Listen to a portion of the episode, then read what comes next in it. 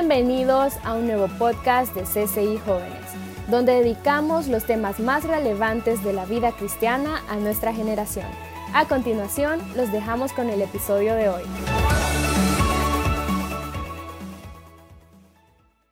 Y quiero que me acompañen a estudiar un tema muy, muy especial, titulado de la siguiente forma. Y se les llamó cristianos por primera vez. Y se les llamó cristianos por primera vez. Si hay algo que te gusta del mensaje, puedes escribir eh, en tus redes, puedes poner el hashtag y etiquétanos como CCI Jóvenes. Queremos, queremos ver los comentarios. Déjanos tus opiniones. Nos va a gustar muchísimo. Así que miren bien, y se les llamó cristianos por primera vez. Quiero que vean el libro de los Hechos 11:26 el versículo en su segunda parte. Miren lo que dice.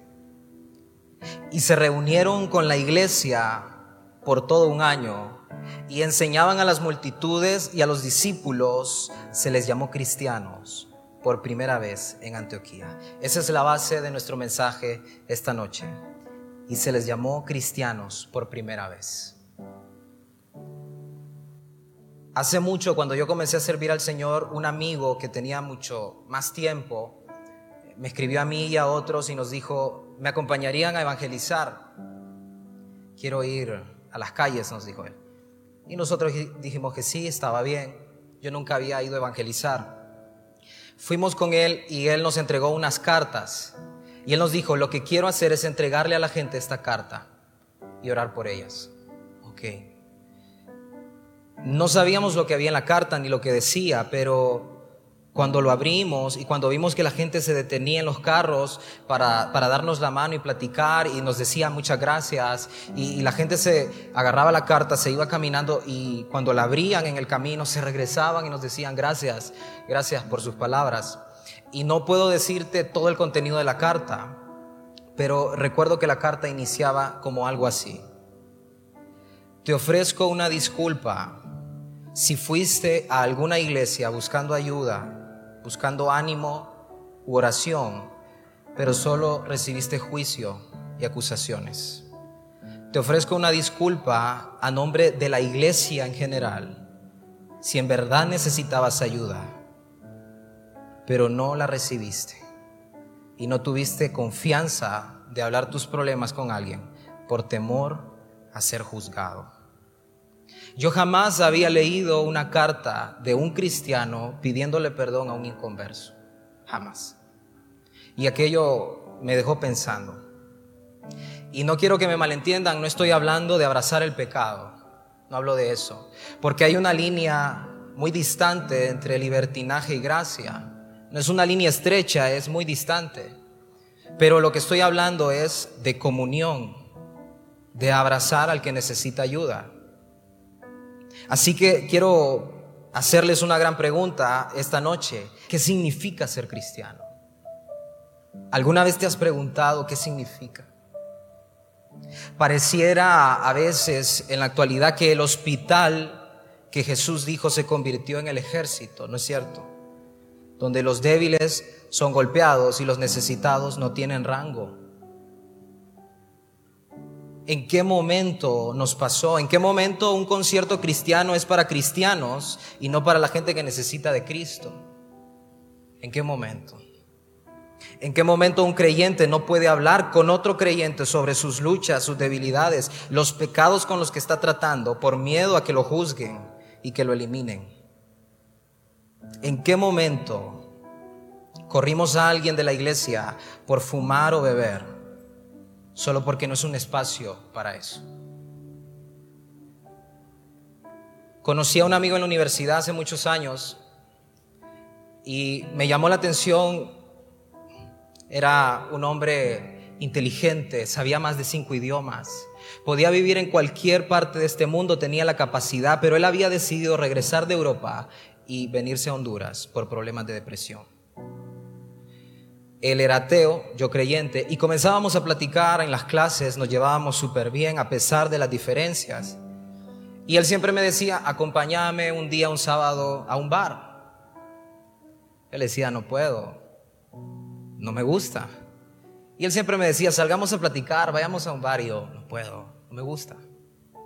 Así que un día hicimos un trato. Y le dije, yo le dije a él, vos vas a ir a donde yo te invite y yo te voy a acompañar. Y me dijo él, seguro, sí, pero a donde yo te invite. Está bien, me dijo. Jamás había entrado a ningún lugar cristiano. Así que venía un concierto muy bueno, compré dos boletos y le dije, primero vamos a ir al concierto y después donde vos querrás, pero no voy a beber. Así que fuimos al concierto, nos sentamos, estuvimos en grada y quiero que escuches esto. Él estuvo escuchando y él dijo, jamás había escuchado esa música, eh, jamás había escuchado que tuvieran este tipo de género, era una super banda. Y estuvimos ahí. Me gusta la letra, decía él. No lo creo, no soy creyente, decía él, pero me gusta la letra. De repente él sacó un cigarro y se puso a fumar ahí en gradería. Nadie estaba cerca. Yo lo dejé porque él, era así. Mi alegría es que él estuviera escuchando la música. Pero de repente se acercó, un líder de, de aquel concierto muy molesto y nos vio a los dos y nos dijo, aquí eso no es permitido, o lo apagan o se van de este lugar. Y yo en ese momento quedé viendo a ese líder y me dolió. Y de eso quiero hablarte. ¿En qué momento? ¿No era para él más bien el concierto? ¿Quién lo necesitaba más? ¿El líder que nos corrió o él? Sabes, yo le dije, apaga el cigarrillo y vámonos. Y comenzamos a platicar después. Así que te hago esta pregunta. ¿Qué significa ser cristiano? ¿Qué es lo que significa? ¿Alguna vez te has preguntado el verdadero significado del cristianismo? Crecimos con la idea, pero eso no significa que tú abraces la idea. De repente creciste en la cultura en tu hogar, pero eso no significa que tú ames esa cultura. Podemos tener afinidad con esta idea, pero eso no significa que la vivamos realmente. ¿Alguna vez te has preguntado cuál era el mensaje de la primera iglesia? ¿Por qué la primera iglesia en Apocalipsis es, catalogada como una iglesia pobre humanamente, pero rica en el espíritu y Dios la elogiaba? ¿Y por qué a la iglesia actual se le dice rica humanamente, pero pobre espiritual? ¿Cuál era el mensaje de estos primeros creyentes del primer siglo? Un mensaje directo que había salido de Jesús, de, esa dirección de los apóstoles, y era un mensaje vivido, era un mensaje sufrido. ¿Qué ocurría en ellos? ¿Qué había en aquel mensaje que estos creyentes transmitían que resultaba tan chocante, tan intolerante, tan poco amado por la sociedad? Pero aquellos que lo abrazaban eran unidos, eran familias, se sostenían qué era el mensaje que ellos daban. Quiero que escuches esto. ¿Por qué Nerón, el gran emperador, en el primer siglo, culpó a los seguidores de Jesús del gran incendio de Roma y comenzó la persecución sangrienta con estos cristianos? ¿Por qué? ¿Qué daño había en ese mensaje? ¿Qué hizo Trójano prácticamente en poner leyes y sancionar a cualquiera que se asociara a esta lacra de la sociedad en aquel momento, los cristianos. ¿Por qué Marco Aurelio, quien promovió un tratado en contra del cristianismo, manifestó su rechazo hacia este movimiento y siguió las persecuciones, 200 años de persecución a los primeros cristianos? ¿Por qué Valeriano, el emperador romano, ordenó la ejecución de todo diácono, de todo laico que se negara a apostatar de su fe y a negar el cristianismo? Y así podríamos seguir con una lista inmensa de persecuciones llegaríamos hasta Hitler. ¿Cuál es el mensaje detrás de esto? ¿Por qué ha sido una, una religión tan perseguida? ¿Por qué el mensaje de Jesús ha sido tan odiado? Perdonen hasta 70 veces 7. ¿A quién le hace daño eso? Amen a sus enemigos. ¿A quién daña ese mensaje? Quiero citar a Marco Aurelio, el gran emperador romano, y la justificación que él tenía acerca de estos primeros creyentes para decir hay que eliminarlos. Mira bien, lo que justifica la eliminación física de los cristianos es ni más ni menos que creen de manera diferente, que contemplan la existencia de manera diferente, que viven de manera diferente, no ilegal, no perversamente, solo diferente. Y en pos de esto comenzó a matar miles de creyentes. ¿Por qué eran tan diferentes? ¿Cuál era el mensaje de ellos? ¿Cuál era el mensaje? Y quiero que veas conmigo, lo primero, veremos dos cosas. El mensaje. ¿Cuál era el mensaje de estos primeros creyentes? Mira bien, lo que dice Primera de Corintios 1:23. Pero nosotros predicamos a Cristo crucificado, para los judíos ciertamente tropezadero y para los gentiles locura.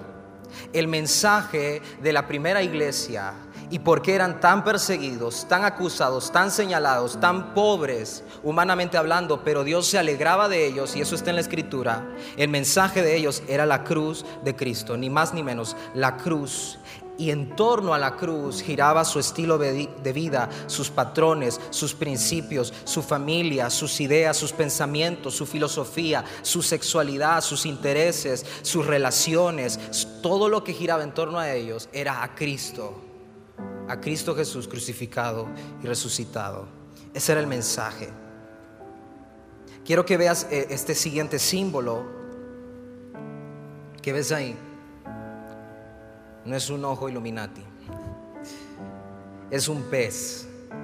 Un pez que tú lo vas a encontrar en la historia y tú lo puedes buscar en cualquier página de historia acerca de las catacumbas y de esta persecución de los primeros creyentes. Este pez representaba la unidad de los creyentes. Eran tan perseguidos que no tenían la libertad de hablar con alguien más acerca de Jesucristo sin el temor a ser asesinados. Así que este pez era el símbolo de convicción de ellos, los identificaba. Tú podías entrar a una casa y de repente mirabas en la pared este pez y les hacía sentir seguros. Pero ¿qué significaba ese pez? Escucha esto, este pez era el símbolo de recordar el sermón del monte. Este pez era el símbolo de las enseñanzas entre las multitudes que dijo Jesús.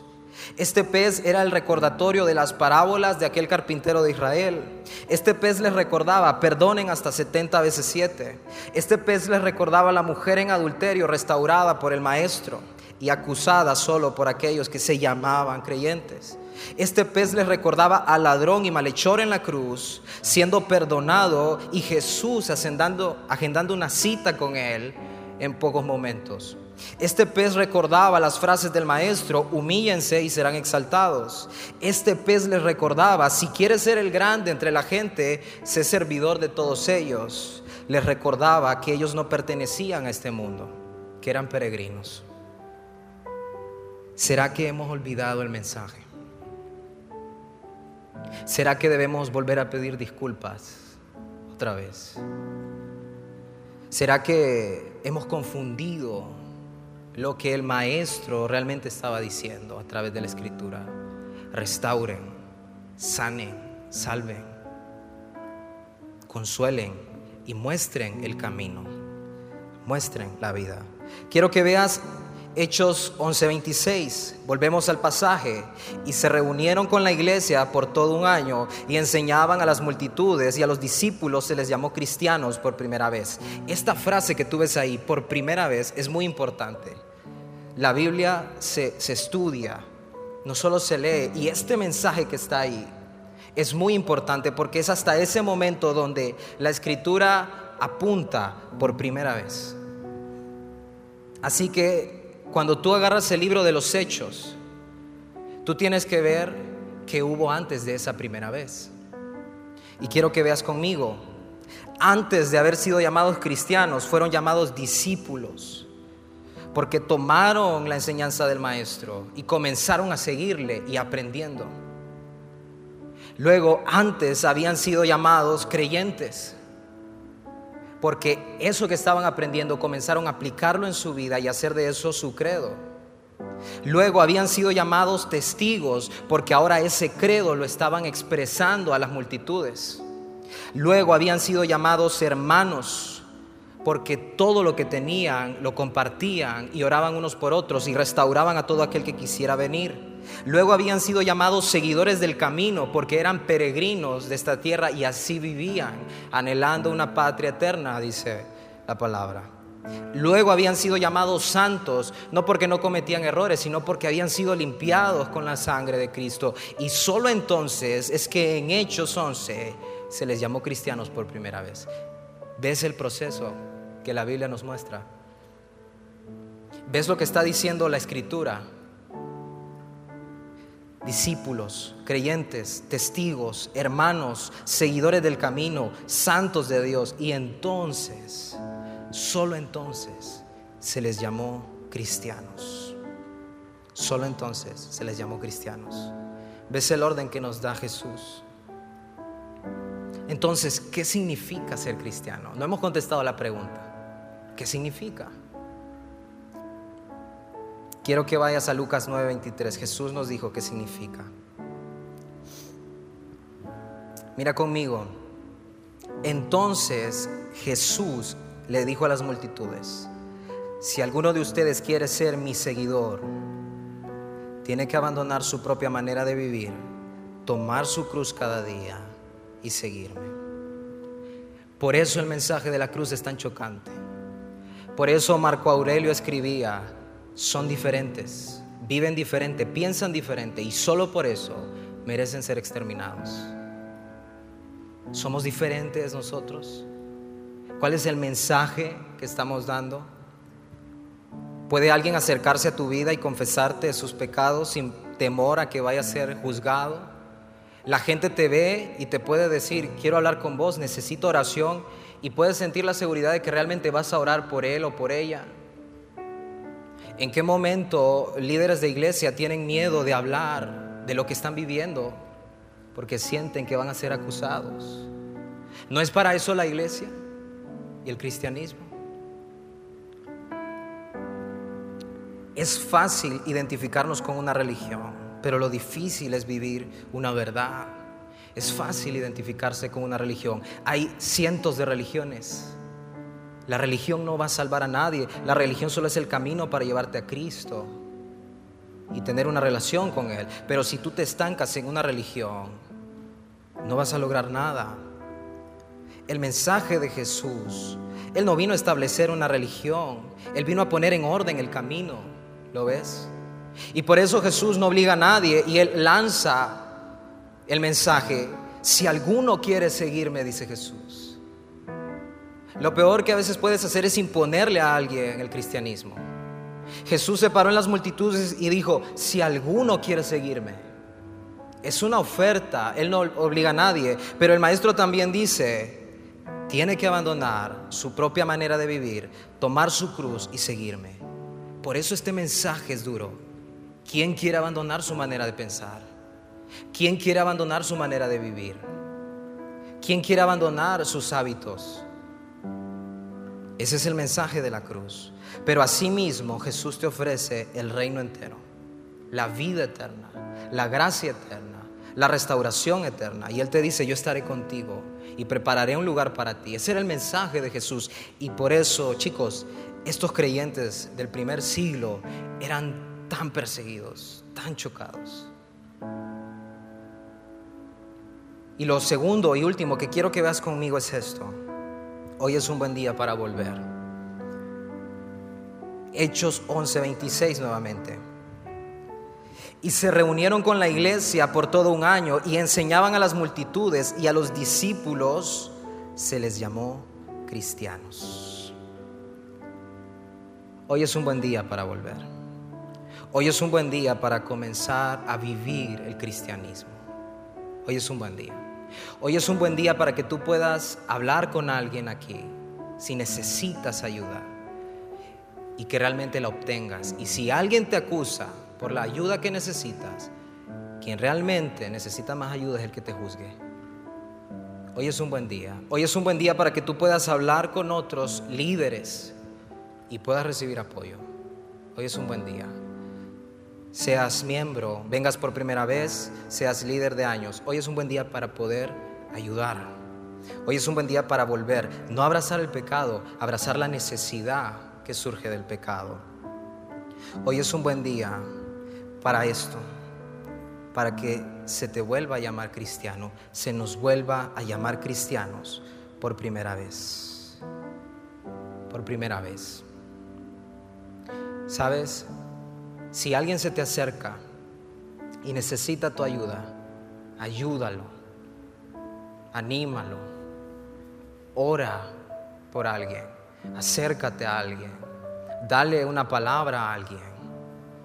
Pasamos horas a veces en WhatsApp. Envía algún mensaje a alguien, algún versículo a alguien. Y Dios va a comenzar a usar tu vida. Restaura la vida de alguien más. Y si tú estás aquí y no has podido hablar con alguien y te has sentido con el temor de ser juzgado o juzgada, quiero decirte lo siguiente, te ofrezco una disculpa. Porque eso no es la iglesia. Eso no es. Y estamos para apoyarte. Sabes, es un tiempo para reflexionar, es un tiempo para hablar con Dios. ¿Hay algo en tu interior que no ha salido por temor? ¿Hay algo que te culpa día y noche y no puedes hablarlo con nadie? Para eso está la iglesia. ¿Necesitas oración porque estás débil en alguna situación? ¿Algún pecado te tiene prisionero y no sabes con quién hablar? Para eso está la iglesia. ¿Has caído una y otra vez en algo? ¿Te sientes en depresión y tú dices, ¿qué van a decir de mí? Para eso está la iglesia. Y si tú estás del otro lado, y de repente has juzgado a alguien, lo has señalado.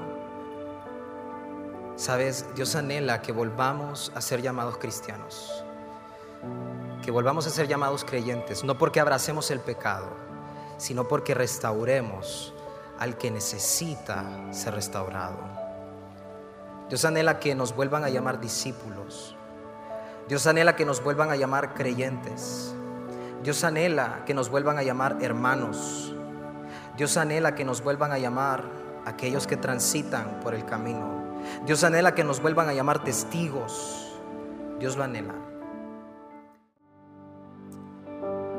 Señor, hoy oramos como iglesia y te pedimos perdón si no lo hemos sido te pedimos perdón si tu mensaje ha estado ahí presente siempre y no lo hemos escuchado. Te pedimos perdón, Señor, si alguien ha venido necesitando ayuda y no la ha encontrado. Te pedimos perdón si alguien habló necesitando ayuda y fue juzgado y no fue levantado. Y oramos en el nombre de Jesús, en el único nombre que tiene poder, para que se cumpla Hechos 11 y que muchas chicas vuelvan a ser llamadas cristianas, mujeres que entienden el mensaje de la cruz, que no abrazan el pecado, pero restauran al que grita por ayuda. Oramos en el nombre de Jesús por mujeres, por chicas, jóvenes que se ayudan entre ellas a tratar temas que otros no pueden. En el nombre de Jesús oramos por chicas valientes que toman el llamado del cristianismo con seriedad y son las cristianas de esta generación. Chicas que restauran, que tienen carácter y saben modelar el cristianismo ese cristianismo del primer siglo, que no le dan tregua al pecado, pero saben restaurar a aquel que necesita ser restaurado. Oramos, Señor. Oramos por hombres en el nombre de Jesús que vuelvan a ser llamados cristianos. Hombres que toman en serio la santidad de Dios no por el mundo, no por la gente, sino por Cristo Jesús crucificado y resucitado. Oramos por hombres que restauran al caído, que pueden dar la mano y levantar a otros y darles apoyo. En el nombre de Jesús, Señor, oramos para que tú enciendas los corazones por un cristianismo sincero, por un cristianismo verdadero, por un cristianismo a la manera de Jesús, no a la manera del hombre o de algún líder espiritual, no a la manera de Jesús, a la manera de Jesús. Si este mundo va a ser salvo es a la manera de Jesús, no a tu manera, no a mi manera, a la manera de Jesús. Es la única forma. Oramos por corazones que vuelven a ser llamados cristianos creyentes, discípulos, hermanos, caminantes de Dios. Oramos, Señor. Gracias, Señor. Si hay alguien en el nombre de Jesús, Padre, que necesita hablar, que pueda encontrar aquí un lugar para hablar y para ser restaurado, independientemente si tiene liderazgo, si es nuevo, que sepa que hay un lugar para ser restaurado. Así oramos en el nombre de Cristo Jesús. Amén. Amén. Amén, chicos. Démosle un fuerte aplauso al Señor, por favor, a su palabra, que es hermosa.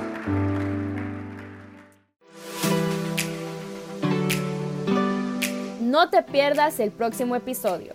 También puedes encontrarnos en Facebook, Instagram, Twitter, Telegram y YouTube para tener acceso a más contenido.